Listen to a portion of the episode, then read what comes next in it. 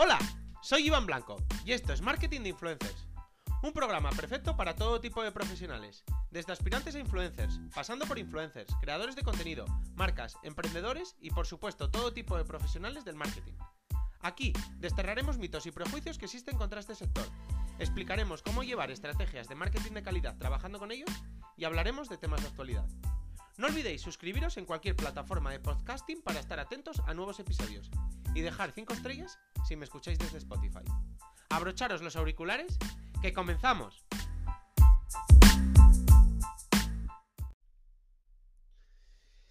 Bueno, pues de los creadores de mm, grandes marcas influencers y pequeñas y medianas empresas e influencers, hoy os traemos el episodio Restaurantes e Influencers.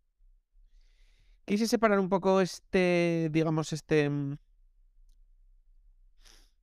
Esta parte, porque pese a que la mayoría de restaurantes pues, van a estar incluidos entre pequeñas y medianas empresas, creo que los errores que cometen ellos en el marketing de influencers son un poco distintos a los que puede cometer cualquier otra marca de, de producto o de servicio, pero mm, de, de otro sector. Y porque además, pues bueno, por suerte tengo más experiencia con restaurantes que con otros, digamos, otros nichos, otros sectores más concretos, em, que he tocado de forma más, digamos, general. Y por tanto, pues he visto más errores y os puedo dar más información. Entonces, bueno, os voy a comentar así un poco en formato lista, digamos, algunos de, los errores más comunes que, he vivido o que he visto en, en el marketing de influencers aplicado a restaurantes. Uno de los primeros errores que, se, que te puedes encontrar es que el local esté vacío, cosa que puede, puede ocurrir, pero que no tengas un poco la, la picardía de pedirle al influencer que tenga cuidado de, de no grabarlo así. Y es algo que, que, pese a que el influencer podría, digamos, tener ya el, el claro y no caer en ese error, muchas veces al, al grabar el local, que es algo también bastante común, o grabar como dentro local, sí que se puede ver el, el, rest- el restaurante o el local vacío. Y es algo que, bueno, es mejor o es recomendable mencionarle, mencionarlo al influencer para que tenga por lo menos cuidado.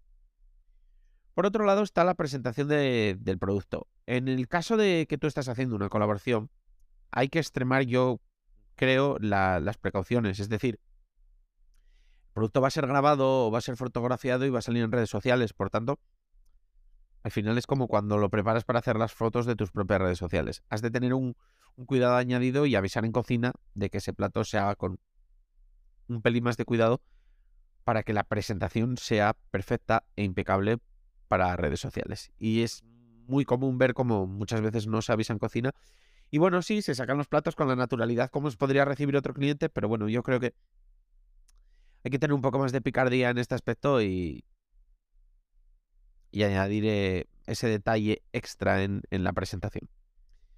Por otro lado, a veces se, pues vamos a decirlo claro, pues se es tacaño una vez que ya invitas al, al influencer, cosa que no tiene mucho sentido porque cuando ya estás invitando a alguien ser tacaño, digamos que puede puedes lucir mucho mucho la acción, pues y ser tacaño pues puede ser no, no querer poner una segunda bebida o darle solo un postre o yo que sé, haber acordado que son que se puede gastar 50 euros y si son 53 querer cobrarle esos 3 euros, cosas así que creo que son detalles que restan y que pueden deslucir mucho una, una colaboración porque una vez ya que estás dispuesto a, bueno, a invitar al influencer porque confías en él y confías en su trabajo, creo que dentro de lo, de lo lógico, ratear o ser tacaño con, con cosas así tan, tan pequeñas, pues no, no me parece, no me parece buen, buena estrategia, digamos. Por otro lado, muchas veces la persona que lleva las redes sociales, ya sea un, una persona que forme parte del, del organigrama del restaurante, una agencia, una agencia, etcétera, etcétera, pues parece que la comunicación con el restaurante a veces es mala y o avisa mal o no avisa, los empleados no saben nada. Y bueno, pues al, al influencer llegar al, al restaurante, pues digamos que tienes que, pararle y decir que tienes que llamar o que tienes que preguntar, eh, hacerle perder el tiempo, o incluso he vivido como salían afuera del local a, a gritándome, diciéndome que no había pagado y tener que enseñarle la conversación, explicárselo todo, etcétera, etcétera, porque simplemente no tenían ni idea. Cosa que me parece bastante, pues bueno, una mala comunicación bastante importante ya.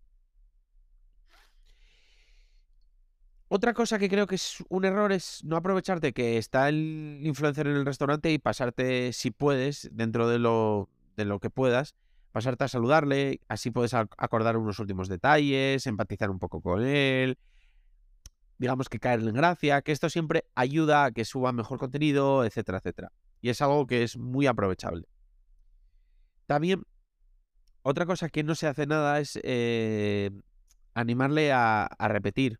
Normalmente son acciones de one shot totalmente y no hay interés por, volver a, a repetirlas. Y esto es un error muy grande, ya que normalmente lo, lo hemos dicho en todo, las, cuanto más repites una acción, más cala dentro de los seguidores del influencer y más, más progresivo, digamos, que es el, el, aumento de, de impactos, de, de alcance, etcétera, etcétera. Otra cosa que ocurre muchas veces es que no hay acordados unos, unos mínimos, con lo que lo dejas a la libertad total de- del influencer. Es verdad que queda muy feo exigir, sobre todo cuando es solo a cambio de una invitación, pero sí que se puede un poco escuchar al influencer, decirle qué va a hacer, negociar un poco incluso si puedes, y dejarlo todo medianamente hablado dentro, y eh, dentro de, de que estamos hablando de estos serían acuerdos en los que solo una invitación y por, por tanto ya sabéis que no soy para nada partidario a altas exigencias cuando solo estás invitando. Por supuesto, y un error que la verdad es que no me ha pasado nunca, pero sería un error muy grande es que el influencer se quede con hambre. Normalmente porque la gente con hambre no suele, no suele quedar muy contenta. Cuanto, y al final, cuanto el influencer más beba, más coma, etcétera, etcétera, va a salir más contento. Y cuando salen contentos, pues trabajan mejor seguro porque lo hacen con más cariño, porque les ha quedado un recuerdo agradable del lugar. Aquí, por ejemplo, esto no sé si es un error, porque creo que para mí es un dilema y creo que muchos tampoco vais a saber muy bien qué haríais. Es el dilema de si sacar más platos con menos cantidad para que se vean en las redes sociales pues, pues más platos del restaurante y más ejemplos, o sacar menos platos pero con la cantidad habitual. Con lo que, porque si pasa lo anterior, puede ser que crean, ah, las raciones son muy pequeñas o que poco traen, etcétera, etcétera. Pero cuando vean el tamaño real de las raciones, también es verdad que van a ver menos.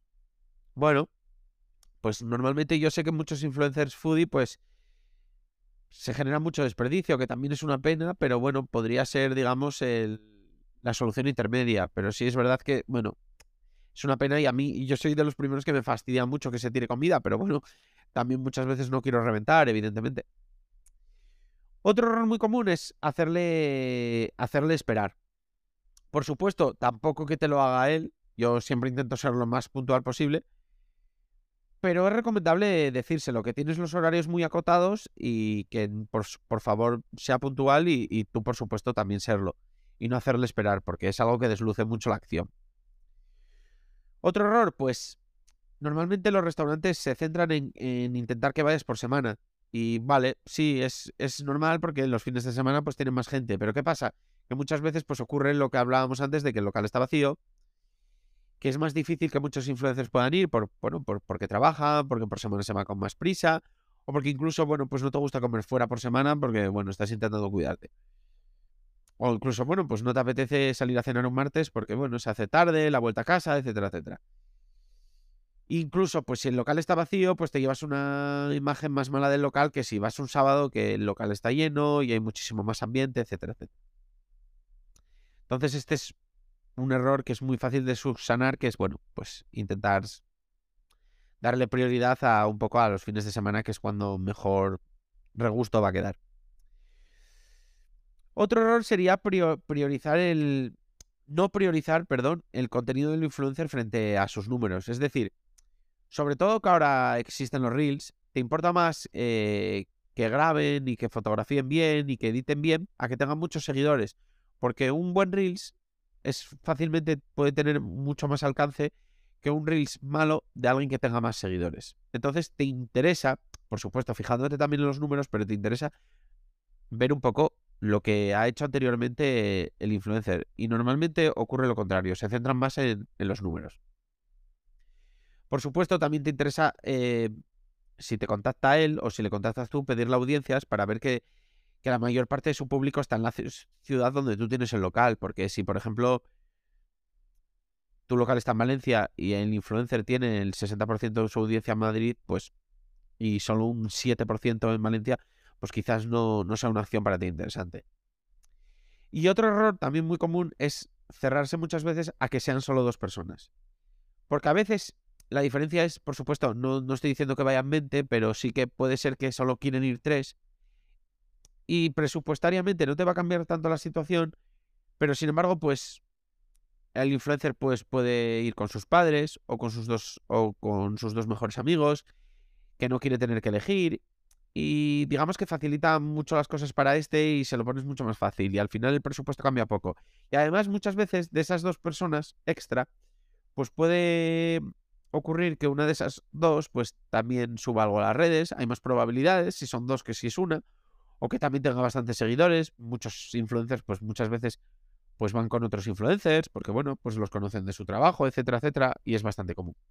Y bueno, pues este es un poco el resumen un poco de errores comunes en las colaboraciones entre influencers y, y restaurantes.